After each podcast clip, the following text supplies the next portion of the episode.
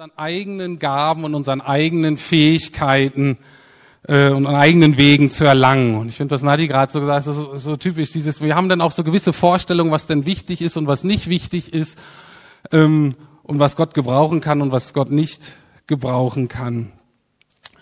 Und ähm, und was dann oft passiert, das wollen wir zwar nicht, aber was dann oft passiert als Fürarbeiter Gottes ist, dass wir Gott zu unserem Handlanger machen. Dass wir sagen, guck mal das und das und dann beten wir dann für und wir bitten, dass Gott unsere Wege, unsere Werke segnet. Manfred Engeli sagte dann auch, und das habe ich auch gesagt, ähm, aber in seiner Barmherzigkeit lässt Gott sich sogar darauf ein. Wahrscheinlich, weil sonst eben gar nicht viel passieren würde. Und Engeli sagt, Gott rettet unsere Werke in seine Pläne mit hinein. Also ist durchaus so barmherzig, dass er sich manchmal darauf einlässt, okay, dann mache ich das auch zu meinen Plänen. Ähm, aber eigentlich hat er was anderes vor. Eigentlich ist so eine, als Mitarbeiter möchte er eigentlich, dass wir eine Gesinnung oder eine Grundhaltung im Leben entwickeln, der Verfügbarkeit für ihn und der freiwilligen, wirklich ganz freiwilligen Unterordnung unter sein Willen. Und diese Lebensänderung ist sehr schön in Römer 12, Verse 1 bis 2 ausgedrückt. Und die möchte ich jetzt nochmal vorlesen. Da schreibt Paulus, ich habe euch vor Augen geführt, Geschwister, wie groß Gottes Erbarmen ist.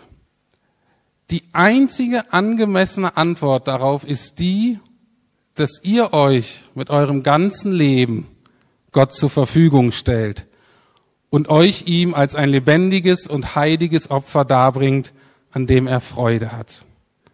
Das ist der wahre Gottesdienst und dazu fordere ich euch auf. Richtet euch nicht länger nach den Maßstäben dieser Welt, sondern lernt in einer neuen Weise zu denken, damit ihr verändert werdet und damit ihr beurteilen könnt, ob etwas Gottes Wille ist, ob es gut ist, ob Gott Freude daran hat und ob es vollkommen ist. Also er fängt hier an mit den Versen, ich habe euch vor Augen geführt. Also wir sind im zwölften Kapitel, das setzt voraus, dass da elf andere davor sind. Und was hat er da voraus den, den Leuten vor Augen geführt? Ähm, Im Kern hat er Gottes Wohlwollen uns Menschen gegenüber deutlich gemacht. Jesus nimmt unseren Tod auf sich, damit wir sein Leben leben können.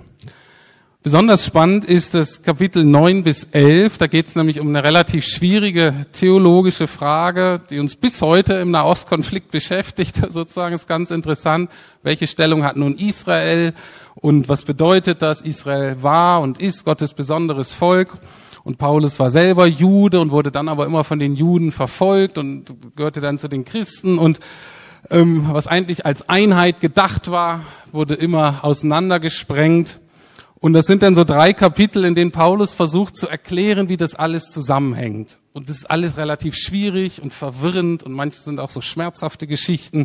Aber Gott, äh, Paulus endet diesen ganzen Abschnitt mit einem der schönsten Anbetungsabschnitte in der ganzen Neuen Testament. Das, wo wir gucken würden und sagen, mein Gott, ist ja alles schwierig und ist ja ätzend und äh, das entmutigt uns eher, Paulus nicht. Und ich denke, diese Zuversicht kommt auch in diesen Liedern so schön raus dass man wirklich merkt, bei allem, was irgendwie anscheinend für uns nicht aufgeht und sich nicht so wirklich reimt, es wird deutlich, dass Gott in der Regie ist, dass Gott die Regie hat und eigentlich es wohl führt und wohlführen möchte und will. Und das bringt Paulus auch nochmal so raus und betet den Gott an und sagt, deine Wege sind einfach wunderbar, du bist ein wunderbarer, weiser Gott. Und dann sagt er eben, das habe ich euch vor Augen geführt und dann fängt er eben an zu sagen, was denn die Reaktion darauf ist. Aber zusammengefasst ist, am Anfang steht immer Gottes Barmherzigkeit. Am Anfang steht immer Gottes Barmherzigkeit, Gottes Liebe uns gegenüber. Und dann fährt er fort und die einzig angemessene Antwort darauf ist die, dass ihr euch mit eurem ganzen Leben Gott zur Verfügung stellt. Und ich denke, das ist wohl die entscheidende Frage am Anfang dieses Jahres. Wem stelle ich mein Leben zur Verfügung? ist ja auch die komische Tatsache, dass ich wirklich nur eins habe. Mich trifft es manchmal wie ein Schlag. Ich habe wirklich nur dieses eine Leben. Ich habe sonst ja viele Dinge, mehrmals irgendwie. Aber ich habe nur dieses eine Leben. Und diese Frage möchte ich dir stellen. Wem äh, möchte ich mir selber stellen? Wem möchte ich das zur Verfügung stellen? Am Anfang dieses Jahres, am Anfang dieser Woche, am Anfang des nächsten Tages. Anders ausgedrückt kann ich ja sagen, was ist denn die Grundlage meines Lebens? Worauf stehe ich eigentlich? Was, worauf kann ich wirklich so feststehen, dass ich weiß, das hält? Und dann, was ist das Ziel meines Lebens? Wo gehe ich eigentlich hin? Was will ich eigentlich? Und damit verbunden, worauf vertraue ich denn, dass ich auch an diesem Ziel ankomme? Also welche Ressourcen habe ich? Wie kann ich das umsetzen? Wirklich von jetzt auf dem Weg zum Ziel. Und da ist die Antwort von Paulus, ähm, ja, die Antwort ist eben Jesus oder Vater, Sohn und Heiliger Geist. Ihm wollen wir alles anvertrauen. Er ist uns Grundlage, er ist uns Weg, er ist uns auch Ziel. Und jetzt aber die Frage, was bedeutet das praktisch für mich 2013? Ich vorgestern gesagt, wenn ich mein Jahr so betrachte, sieht das eher voll und herausfordernd aus.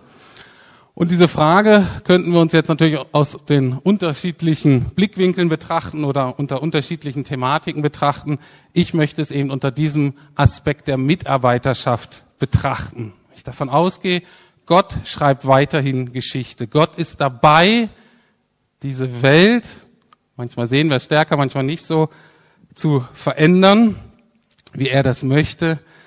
Dann bin ich eingeladen, als Mitarbeiter dabei zu sein. Was bedeutet das praktisch? Das ist ja die Frage. Was heißt das jetzt, wenn ihr morgen früh aufwacht äh, oder in der Nacht mal zwischendrin, aber dann eigentlich morgen früh und wenn es dann wieder losgeht? Und die erste Frage, wenn wir jetzt Mitarbeiter sind, ist die Frage, woran arbeiten wir denn mit? Ne, wo, wo, was, was ist denn das Werk, an dem wir mitarbeiten? Worum geht es eigentlich? Und da ist ein ganz schöner Vers, der mich schon lange begleitet und ähm, wahrscheinlich einigen von euch auch bekannt ist. In Epheser 2, Vers 10 schreibt Paulus Folgendes. Denn wir sind sein Gebilde, oder man könnte sagen sein Kunstwerk, in Christus Jesus geschaffen zu guten Werken, die Gott vorher bereitet hat, damit wir in ihnen wandeln sollen. So daran sollen wir mitarbeiten, an den, Gott, an den guten Werken, die Gott für uns schon zuvor bereitet hat. Das versuche ich jetzt schon einige Monate und ich will euch sagen, das ist gar nicht so einfach. Und zwar aus unterschiedlichen Gründen ist nicht ganz so einfach. Erstmal ist rein äußerlich da gar kein großer Unterschied. Ob das jetzt einfach mein Alltag ist oder die vorbereiteten Werke Gottes. Und wenn ich so versuche, so eine Perspektive für den Tag zu gewinnen und ich frage, okay Gott, was hast du für mich vorbereitet? Da muss ich sagen, oder wo bist du gerade unterwegs? So kann ich mich einklinken, dann gucke ich so in mein Leben und drumherum. Und ich muss ehrlich sagen, ich habe keine Ahnung. Äh, und ich blinzel so ein bisschen in den Tag hinein und sehe das oft gar nicht so ganz richtig. Und dennoch ist es für mich eine ganz wichtige Lebensperspektive geworden. Warum? Weil die Alternative dazu, die ich dahin gelegt habe, mich eigentlich nicht mehr, für die, die ist nicht mehr für mich besonders attraktiv. Was sind denn die zwei Unterschiede? Ich finde es viel schöner zu fragen, Gott, was hast du heute für mich vorbereitet, als meine übliche Frage, Gott, was muss ich heute alles schaffen? Das ist eigentlich die Frage, die ich stelle. Was muss ich alles schaffen? Und es ist viel schöner zu fragen, was hast du vorbereitet? Weil nämlich, ob wenig oder viel vorbereitet wurde, nach meiner Interpretation, ich erlebe mich viel mehr als Empfangender und nicht als Macher. Und das empfinde ich als eine viel, viel schönere und wenn ich mir so die Verhältnisse angucke zwischen Gott und mir, auch eine viel angemessenere Position und Haltung. Und egal, was ich tue, ob groß oder klein, ich rede den Satz mal nicht weiter, den mache ich gleich weiter. Nochmal dieses Problem, was wir tun, groß oder klein. Mir ist eigentlich deutlich worden, dass wir eigentlich gar nicht gut wissen, was jetzt groß oder was klein ist. kann das so gut nachvollziehen, was Nadi da erzählt hat. Wir waren ja auch dann in Mission oder bist du Pastor und hast irgendwelche Titel und denkst, jetzt machst du so wichtige Sachen für Gott und dann, was du eigentlich machst, ist, was jeder andere auch macht und dann bist du nur Mutter und hast oder ein Kind und machst eigentlich nichts Besonderes und am Ende bist du noch einsamer und mehr allein, als wenn du hier in Berlin irgendwo wärst. Und man denkt, das kann es doch nicht sein. Aber mir ist dabei deutlich geworden, wir haben oft gar keine Ahnung, was groß oder klein ist. Es ist größer zu predigen, als alte Menschen zu pflegen oder Kinder zu lehren und zu erziehen oder zu helfen, dass unsere Wirtschaft gut funktioniert und ich in der Bank da einfach meinen Job gut und richtig mache, weil ich auch denke, das ist ein wichtiger Teil dieses Lebens. Wir können es nicht einschätzen.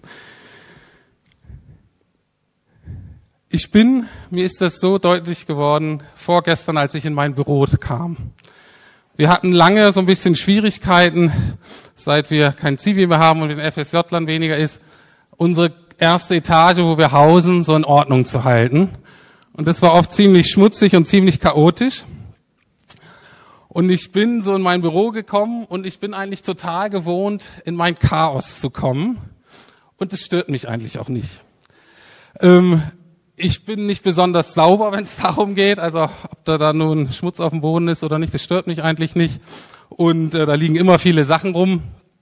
Und ich bin so eben gewohnt, vorgestern in mein ganz normales Chaos zu kommen.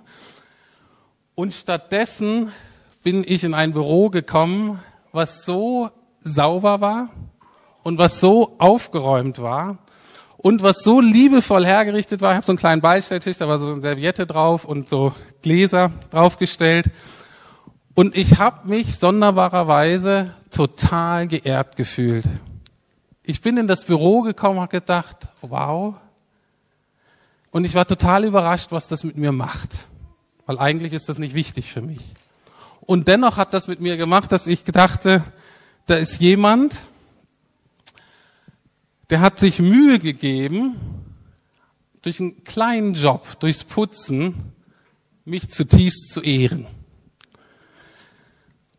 Die Person sitzt hier auch und ich möchte ihr auch wirklich ganz, ganz herzlich dafür danken. Und es war so groß, dieser Dienst an mir, dass ich nicht weiß, ob meine, ob ich dieser Person mit meiner Predigt so dienen kann, wie sie mir durch dieses Aufräumen meines Büros gedient hat. Und da ist mir nochmal deutlich geworden, man, wir können nicht ermessen, was so kleine Taten wirklich im Endeffekt bewirken. Also, egal was wir tun, egal was unsere Aufgabe ist, egal ob groß oder klein, ich selber möchte ein Gefühl dafür entwickeln, dass in allem, was ich tue, Gott wirklich beteiligt ist dass ich wirklich verstehe, er ist da, er ist daran interessiert, er sieht es. Und ich möchte ein Gespür dafür entwickeln, dass alles, was ich tue, Teil seiner großen, gute, guten Geschichte wird. Und zutiefst darauf vertrauen, dass es das wird. Auch wenn ich das jetzt gerade eben gar nicht genau abschätzen kann. Und ich bin davon überzeugt, je mehr ich ein Gefühl dafür bekomme, desto besser sehe ich das auch und desto mehr werde ich lernen, mich dann auch konkret da einklinken zu können. Das ist so die Perspektive, die mich begeistert. Und weil ich sage, ja, an diesem Werk, da möchte ich mitarbeiten. Ist einfach so viel schöner, als nur zu gucken, habe ich wieder das geschafft, was ich mir vorgenommen habe und dann so die Tagesliste abzuhaken, entweder mir selbst auf die Schulter zu klopfen oder frustriert unter die Decke zu krabbeln. Zweiter Punkt. Wie sieht denn so die Arbeitsweise aus? Nochmal ein bisschen konkreter als Mitarbeiter Gottes.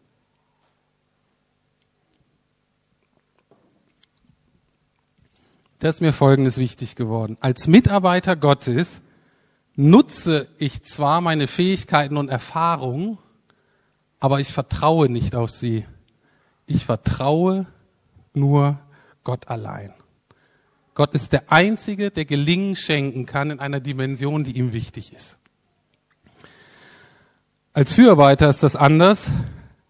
Dann nutze ich nicht nur meine Fähigkeiten und meine Erfahrungen, da vertraue ich auch darauf, dass die mich zum Ziel bringen. Das heißt für mich als Mitarbeiter ganz konkret, dass ich in dem, was ich tue, immer wieder innehalten möchte und Gott Raum geben möchte, damit er intervenieren kann und damit er mir neue Impulse schenken kann. Und da Gott Regie führt, weiß nur er, was wann wirklich dran ist. Als Zuarbeiter ist eben die Alternative, dass ich nicht keine Pausen einlege und eben versuche, alles selber zu planen und zu kontrollieren und so umzusetzen, wie ich das möchte. Dieser Unterschied der Arbeitsweise zeigt sich besonders dann, wenn wir so ein bisschen unter Druck kommen. Wir merken, oh, jetzt wird's stressig, jetzt muss was passieren. Oder eben, wenn Probleme auftauchen. Und gerade dann ist sozusagen oft als Fürarbeiter Gottes unsere ganz normale Reaktion, dass wir uns so konzentrieren und versuchen, alles abzurufen, was wir irgendwie so haben. Der Manfred Engeli ähm, bei seiner Seelsorge, es war ein, ist ein unglaublich begabter Psychotherapeut. Und der hat das auch so beschrieben bei sich, dass er merkte, wenn so ein Gespräch schwierig wurde oder jetzt wirklich ein kniffliges Problem da auf ihn zukam, da merkte er so, wie er vorne auf die Kante seines Stuhles rutschte und genau zuhörte und sagt, das will ich verstehen und das will ich lösen. Bis er irgendwann gemerkt hat, dass der Heilige Geist zu ihm sprach und sagte, also er sagte hintere Lege, das heißt das ist schweizerisch, aber was der Heilige Geist ihm sagte, Manfred, lehn dich zurück. Das heißt, immer dann, wenn es eigentlich schwierig wird, hat der Mann so entwickelt und sagt, okay, Gerade jetzt lehne ich mich zurück und versuche mir einen inneren Freiraum zu erschaffen, um zu erwarten, Gott, jetzt wird's wirklich brenzlig. Wenn ich ehrlich bin, habe ich eigentlich keine Ahnung, was jetzt richtig ist. Gib du doch bitte die Antwort. Und auch das ist für mich die große Herausforderung der Ausbildung, ist aber so gut. Ähm, und das ist rein praktisch sehr herausfordernd. Ich habe ja das Glück, dass ich zwar sehr viele Seelsorge Erfahrung eigentlich habe, aber keine Ausbildung. Und in dem Kurs sitzen auch viele, die irgendwelche therapeutischen Ausbildungen haben und der nimmt den ein Werkzeug nach der anderen aus der Hand. Und die sind dann am Jammern und an Zetern, das habe ich doch so gelernt und die Gesprächsführung muss doch so laufen und dann muss ich das und das und das. Und er versucht uns allen eigentlich beizubringen, nach hinten zu legen und Gott Raum zu bringen. Und ich musste so ein bisschen schmunzeln, weil ich ja keine so eine Ausbildung habe. Gesagt, die Armen, die müssen ja ihre ganze Ausbildung, das ganze Geld, was sie investiert haben, ähm, das ist für die gar nicht mehr so wichtig. Und dann sagte ein Satz, der mich geschockt hat und gesagt, und worauf wir uns auch nicht verlassen können, ist unsere Erfahrung. Und dann habe ich gesagt, äh, ich sag, wenn ich irgendwas habe, dann ist das ja meine Erfahrung. Und auch da ist so, natürlich kann Gott die Erfahrung gebrauchen, aber ganz oft muss er es nicht.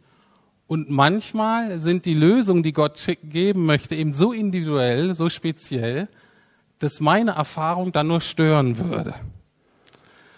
Und dann sitzen wir da und versuchen, Gott Raum zu geben. Aber ähm, es ist eine ganz wunderbare Arbeitsweise weil ich immer wieder aus dieser Stresshaltung, ich muss es irgendwie schaffen, rauskomme und sage, okay, Herr, ich will dir Raum geben. Und es ist erstaunlich, wie schnell und wie präzise Gott arbeiten kann, wenn man ihm Raum gibt.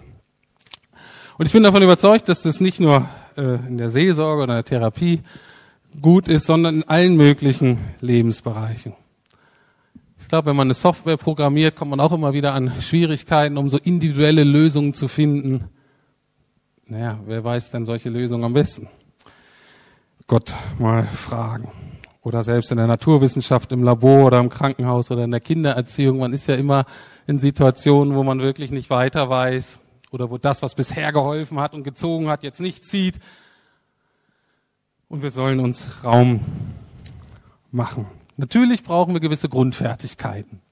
Natürlich müssen wir Dinge lernen, aber wir sollen nicht darauf vertrauen sollen sie Gott geben und er kann sie gebrauchen oder eben nicht gebrauchen, wie er möchte. Gut, nach der Arbeitsweise, wenn man arbeitet, möchte man eigentlich ja auch Lohn haben. Das ist ja so. Äh, ist die Frage, welchen Lohn erwarten wir? Und als Mitarbeiter Gottes erwarte ich letztlich nur dieses Wort, wie es im Matthäusevangelium steht, wo Gott jemanden zuspricht, komm her, du guter und treuer Knecht, komm hinein in meinen Frieden, join the party. Im Endeffekt interessiert mich wirklich nur, was Gott denkt. Und seine Anerkennung bedeutet mir alles und das Zusammensein mit ihm. Natürlich ist es schön, wenn man Aufmunterung und Zumutung und Anerkennung kriegt. Das ist unsere Aufgabe den anderen gegenüber, das auszudrücken. Aber abhängig sind wir davon nicht mehr. Abhängig sind wir nur von Gott. Und in diesem Sinne ist mir ganz wichtig, dass sichtbarer Erfolg, ich hoffe, das habe ich schon angedeutet, wirklich zweitrangig ist, weil der nicht wirklich was bedeutet. Wir können es nicht einschätzen. Ich habe das Beispiel schon mal gesagt von der, einer ganz großen, einflussreichen Gemeinde in London, Holy Trinity Brompton. Diejenigen, die den Alpha-Kurs entwickelt haben, äh, Nicky Gamble und sein Team, tolle Leute, unendlich segensreich in der ganzen Welt mittlerweile. Und er hat den Posten übernommen von einem, von dem er, glaube ich, sagte, dass der 30 Jahre da ganz treu seinen Dienst gemacht hat. Und da ist fast nichts passiert. Gar nichts. Wenn wir uns jetzt überlegen, aus Gottes Sicht, wenn wir das große Bild einmal sehen, wer macht den besseren, wer hat den wichtigeren, wer hat den größeren Job gemacht? Niki Gamble sagt, ich bin da in vorbereitete Wege gegangen. Und Vielleicht denken wir jetzt, oh je, der arme Kerl, 30 Jahre treu vor sich hin und hat nicht viel Frucht gesehen. Vielleicht. Vielleicht war er auch dankbar, weil er so wusste, ich bin berufen hier und ich mache das und ich traue darauf, dass das, was ich hier tue, ganz wichtiger Beitrag im Reiche Gottes, in Gottes Vorstellung ist. Und wir haben ja auch unterschiedliche Persönlichkeiten. Der Niki Gammel, der muss jetzt immer reden, hat immer Konferenzen, der spricht immer vor fünf, vor achttausend Leuten und so weiter mit Politikern und so, ist ja vielleicht auch nicht jedermanns Sache. Oder würdet ihr das gerne mal machen? Da sind vielleicht manche von euch, die sagen, uh, wenn das Erfolg ist, dann lieber nicht. Ist gut, musst du ja nicht machen. Vielleicht bist du mehr der stille Vorarbeiter oder der Zuarbeiter oder jenes im Gebet unterstützt. Für jeden hat Gott da seinen Platz, dem, was es passt. Und ich habe Niki Gamble nicht gefragt, vielleicht würde er sich bestimmt den einen oder anderen Tag wünschen, dass er nicht so erfolgreich wäre. Als Fürarbeiter ist es anders. Da sind wir sehr schnell entmutigt, da sind wir angewiesen von Lob und Anerkennung von Menschen. Und Misserfolg und Kritik ist die Katastrophe. Das zerlegt uns so richtig. Und da vergessen wir wieder, was die Grundlage Gottes Barmherzigkeit für alles. Wir können uns durch Erfolg uns nicht mehr wert erarbeiten durch unsere Leistung. Misserfolg und Kritik müssen keine Katastrophe mehr sein. Ändert nichts an Gottes Ja und Liebe zu uns und an dem, dass, wenn wir treu sind, wir unseren Beitrag leisten. Gut, wenn es Lohn gibt und wenn wir was erreichen, ist natürlich auch die Frage, welchen Preis zahlen wir? Oder anders ausgedrückt, wie hoch ist denn die Belastung als Mitarbeiter Gottes? Das will man ja auch wissen. Ne, wenn man da irgendwo Mitarbeiter, pff, wie lang ist denn die Stundenwoche sozusagen? Was ist von mir erwartet? Der nächste Satz hört sich so ein bisschen nett an. Aber ich glaube, wir glauben das nicht so wirklich.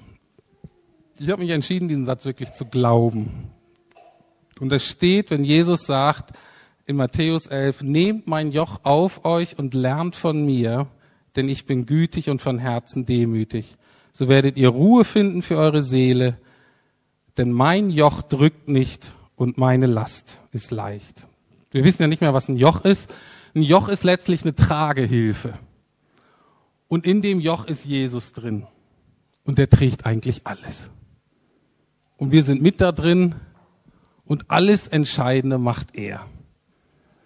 Sodass ich jetzt wirklich für mich in Anspruch nehme, egal in welche Situation komme, komme das Entscheidende macht Gott und ich muss keine Angst mehr haben, dass mehr von mir gefordert ist, als ich irgendwie bringen kann. Und das ist wirklich schön und das ist wirklich sehr, sehr entlastend. Und Gott wird mir die Kraft geben und das, was ich brauche, wird das, was mein Anteil da drin ist. Als Fürarbeiter ist das anders. Da tragen wir selber das Joch. Und wenn wir Glück haben, hilft Jesus mal und legt auch Hand an. Als Fürarbeiter Gottes ist das Leben anstrengend, weil wir eben selbst letztlich verantwortlich sind. Sowohl für die Planung als auch für die Umsetzung, als auch für den Erfolg beziehungsweise Misserfolg unseres Lebens. Und wenn du das so denkst, dann kannst du schon morgen früh um acht völlig erledigt sein. Weil du denkst, wie soll ich das alles schaffen? Wie soll ich das alles tragen? Also, Angebot ist, die Last darf leicht sein. Ich könnte bestimmt noch ein paar mehr Charakteristika aufzählen. Ich lasse es hier erstmal dabei. Ich denke, es ist genug, erstmal weiter darüber nachzudenken. Frage ist, was wollen wir sein? Mitarbeiter oder Fürarbeiter Gottes? Dann lesen wir mal den zweiten Vers vor von Römer 12. Richtet euch nicht länger nach den Maßstäben dieser Welt, sondern lernt in einer neuen Weise zu denken, damit ihr verändert werdet und beurteilen könnt, ob etwas Gottes Wille ist, ob es gut ist, ob Gott Freude daran hat und ob es vollkommen ist. Ich habe bei mir gemerkt, wenn ich als Fürarbeiter unterwegs bin, dann ist das oft nur weltliches Leistungsdenken im frommen Gewand. Da hat sich meine Gesinnung, meine Lebenseinstellung gar nicht groß geändert.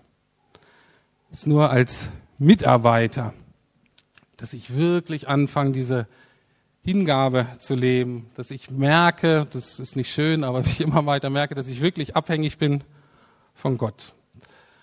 Und ich bin mir ziemlich sicher, dass das für die meisten von uns, so wie wir gestrickt sind in unserer Kultur, viel, viel herausfordernder ist, Mitarbeiter zu sein, als Fürarbeiter zu sein. Aber ich bin auch überzeugt, dass wir als Mitarbeiter viel mehr Gott erleben werden und unsere Erfahrung, Glaubenserfahrung machen werden. Und dadurch ermutigt werden, egal wo, ob nun in der Familie, in Freundschaften und Beziehungen, in Beruf oder in der Gemeinde. Als Mitarbeiter,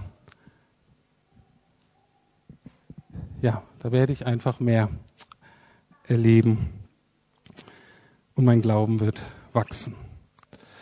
So, ich habe für euch jetzt so ein bisschen zur Stille nochmal zwei Minuten. Kann sich jeder von euch nehmen, vielleicht die Fragen so ein bisschen mitnehmen, wenn es euch anspricht, wenn ihr denkt, Mensch, das könnte mein Thema sein. Nehmt das doch mit und nehmt das so mit ins neue Jahr und holt es immer mal wieder raus, betet darüber. Die Fragen, bin ich noch ein Fürarbeiter oder bin ich schon ein Mitarbeiter Gottes? In welchen Situationen bin ich besonders gefährdet, wieder nur Fürarbeiter zu sein? Diese Fragen, die Antworten werden nicht schwarz und weiß beantwortet. Wir haben alle Bereiche im Leben, wo das Vertrauen relativ gut läuft und andere, wo uns das unendlich schwer fällt, wie ein Mitarbeiter unterwegs zu sein. Deswegen da zu gucken, okay, wo sind so meine Baustellen, wo sind so die Gebiete, wo ich das weiter lernen möchte. Und die dritte Frage ist mir wichtig, was spricht mich an an der Möglichkeit, Gottes Mitarbeiter zu sein? Warum kann das so attraktiv sein? Ist zwar sehr herausfordernd, aber warum kann das attraktiv sein? Ich gebe kurz meine drei Antworten, als ich so drüber nachgedacht habe. Was ich daran so äh, äh, attraktiv finde, Mitarbeiter Gottes zu sein und kein Fürarbeiter mehr, sind drei Dinge. Vielleicht noch mehr, aber mir sind jetzt spontan drei Dinge eingefallen. Erstmal die Entlastung, die das bietet. Ich habe das ja schon mal gesagt, ich wollte nie Pastor werden. Ich finde das den schlimmsten Job überhaupt. Ich habe sowieso schon nie Verantwortung im Leben übernehmen wollen und jetzt auch noch für Gottes Sache. Und wenn ich jetzt hier Bockmist baue, dann nicht nur irgendwas, sondern hat es auch noch mit Gott zu tun. Schrecklich. Aber nur schrecklich, wenn ich als Fürarbeiter unterwegs bin und auf mich schaue, als Mitarbeiter, egal ob ich nur Pastor bin oder irgendwas anderes, das, wo Gott mich zu beruft. Und ich spüre da eine unendliche Entlastung. Deswegen macht es für mich so attraktiv und deswegen möchte ich auch nicht wieder zurück. Oder aber Gott soll es mir zeigen, wenn ich anders unterwegs bin, dann will ich das mit seiner Hilfe ändern. Zweitens, obwohl ich nicht so gerne, bin kein wirklicher Abenteurer, ähm, aber zweitens finde ich das spannender, muss ich ganz ehrlich sagen. Ich finde das Leben so viel, viel spannender. Ähm, und drittens ist es was, was die Bibel, glaube ich, mit Vollmacht beschreibt. Ich erlebe immer wieder, dass Dinge möglich sind, die durch mich alleine und selbst wenn ich meine ganze Erfahrung, meine ganzen Fähigkeiten zusammenwerfe, eben nicht möglich sind. Und auch das ist für mich sehr, ähm, sehr attraktiv und sehr ermutigend. Gut, aber ich möchte euch noch kurz ein, zwei Minuten geben mit diesen Fragen. Denkt drüber nach, betet vielleicht drüber, guckt, welche Frage euch bewegen möchte und dann schließe ich nochmal im Gebet ab.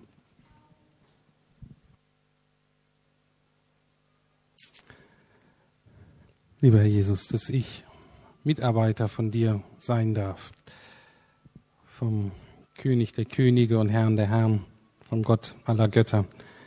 Das ist für mich ähm, ehrlich gesagt nicht nachvollziehbar. Ich verstehe das auch nicht so ganz. Ähm, fühle mich aber unendlich geehrt dadurch und privilegiert und will dir einfach so sehr dafür danken. Und ich danke dir, dass das dein Angebot ist für alle deine Nachfolger, alle deine Kinder. Ich finde es so toll, dass das völlig unabhängig ist von Alter oder Geschlecht oder Rasse oder Ausbildung. Vollkommen egal. Danke, dass du alle rufst. Danke, dass du alle gebrauchen kannst und willst. Danke, dass wir reicher werden, wenn wir das loslassen, was uns in den Augen der Welt so reich macht. Danke dir einfach dafür. Danke dir, dass du das Jahr wirklich in Händen hältst. Und dass das so stimmt, was wir gesungen haben, dass vieles das Gesicht ändert. Auch wir selber immer wieder. Deine Liebe ändert sich nicht, deine Zusagen ändern sich nicht, deine Angebote ändern sich nicht. Dafür danke ich dir, Herr, und dafür preise ich dich. Amen.